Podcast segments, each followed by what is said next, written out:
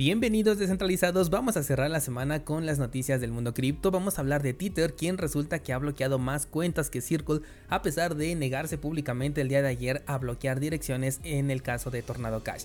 De ahí nos vamos a desviar un poquito para hablar algo sobre Torchain, tenemos información interesante y por otro lado las ballenas de Ethereum se están preparando para vender, ¿qué significa esto? Mientras tanto Binance vuelve oficial su soporte para el token de la posible bifurcación de Ethereum. Muchas gracias por acompañarme, esto es Bitcoin en español, episodio 628.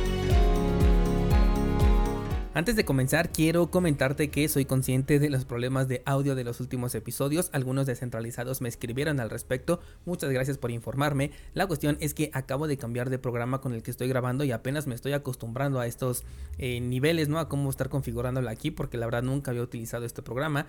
Y luego ayer todavía no verifiqué mi micrófono y grabé al 30%. Tuve que subirle el volumen de manera artificial. Y bueno, seguro que esto se notó muchísimo. Pero espero que el día de hoy esto ya quede totalmente calibrado y puedas disfrutar del contenido.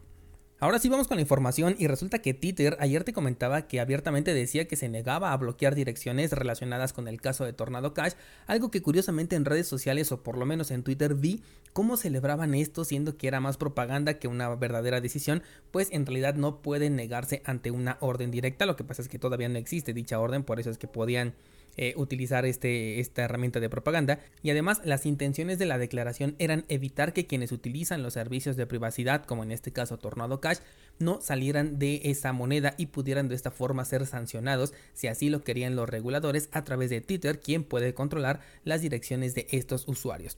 De hecho, Twitter criticó abiertamente a Circle, que es la empresa detrás de USDC, por haber bloqueado direcciones en este caso de Tornado Cash, que hasta el momento suman 81 direcciones. Sin embargo, un análisis reveló que Twitter ha bloqueado 10 veces más direcciones que Circle, llegando a casi 7000 direcciones contra las 81 que te comenté de Circle que corresponden a USDC. Esta no es una nota para ver eh, que Circle bloquea menos o que Tether lo hace más. Es una nota que refleja las intenciones detrás de estas empresas y que cripto es un sector que ofrece acceso a servicios tecnológicos con tokens que utilizan criptografía pero que nada tienen que ver con Bitcoin ni con su filosofía, quien ofrece una forma de obtener libertad para tu economía. En cripto estamos llenos de empresas y es importante reconocerlo para saber que cuando metemos dinero en una de ellas es como invertir en un emprendimiento que además tiene todo en su contra. Seguro que habrán emprendimientos exitosos como por ejemplo Ethereum, aunque no sabemos si pueda sostener ese éxito o de qué manera lo hará, pero finalmente son empresas, son ideas aplicadas y como en todo hay tanto buenas ideas como malas ideas. Ayer, por cierto, estaba leyendo una publicación en Twitter, que de hecho se las compartí en Instagram, en donde preguntaban, bueno, pues qué pasaría con Torchain si obligaran, por ejemplo, a Uniswap a pedir el registro de Know Your Customer. ¿Se negaría o también pediría este registro? A lo que la empresa detrás de este exchange supuestamente descentralizado también respondió que Torchain es demasiado valioso como para arriesgarlo y que mejor se plantearían una nueva bifurcación que permita operar con activos de privacidad, mientras en el actual se limitarían a aceptar este registro de conoce a tu cliente.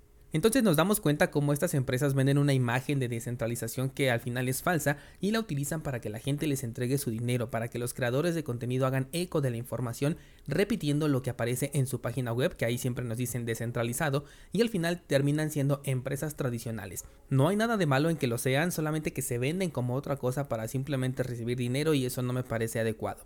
En algún punto del inicio del boom de DeFi te comenté que nada de lo que llevaba DeFi en su nombre realmente era descentralizado.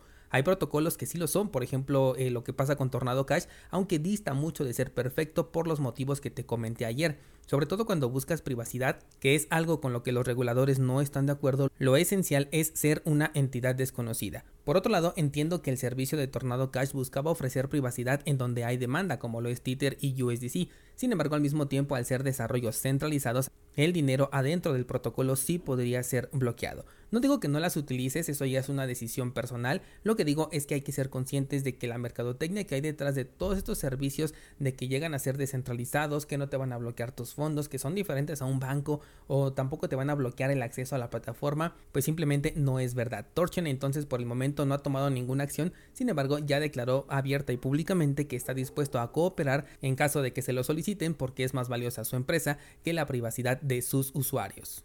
Cambiando de tema, tenemos información sobre Ethereum porque sigue dando de qué hablar, por supuesto, y puede no ser tan bueno porque cada vez hay más ojos encima de, Ethereum y las probabilidades de un nuevo retraso o incluso cancelación no las podemos descartar hasta que no dé inicio la fusión. Pero bueno, lo primero que te quiero comentar sobre Ethereum es que Binance, que era el exchange que nos faltaba por confirmar, aunque ya había dicho que la demanda dictaría la necesidad de listar al posible token, bueno, pues ahora ya confirmó que brindará soporte al token resultante de la posible bifurcación de Ethereum en caso de que se dé aunque debe de pasar por el mismo proceso de listado que cualquier otra criptomoneda, pero bueno, en Binance tienen cada shitcoin en su plataforma que una bifurcación de Ethereum no podría faltar aquí. Además dijo que el token de Proof of Stake va a quedar como ETH, porque algunos lo están como considerando como ETHS, lo cual no veo conveniente porque generaría mucha confusión. Y con esto ya tenemos ahora sí a todos los exchanges más grandes brindando el soporte al token de la posible bifurcación de Ethereum. Y de hecho ya tenemos más confirmaciones del soporte a este token que a la actualización actual de Cardano, la cual ya existe y ya se pueden actualizar. Un dato curioso que quise agregar en esta nota.